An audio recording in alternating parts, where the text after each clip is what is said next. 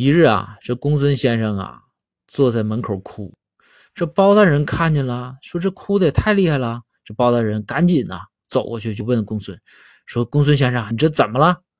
公孙先生说啊，说有人打我。这个时候包大人马上就急眼了，撸个绑袖就说：“公孙，你跟哥说，谁打你？谁打你，我就打谁。你告诉我，公孙。”这时候公孙抬头啊，泪中带笑。跟包大人说：“说大人，钱钱打我了，你给我打钱吧，快点。”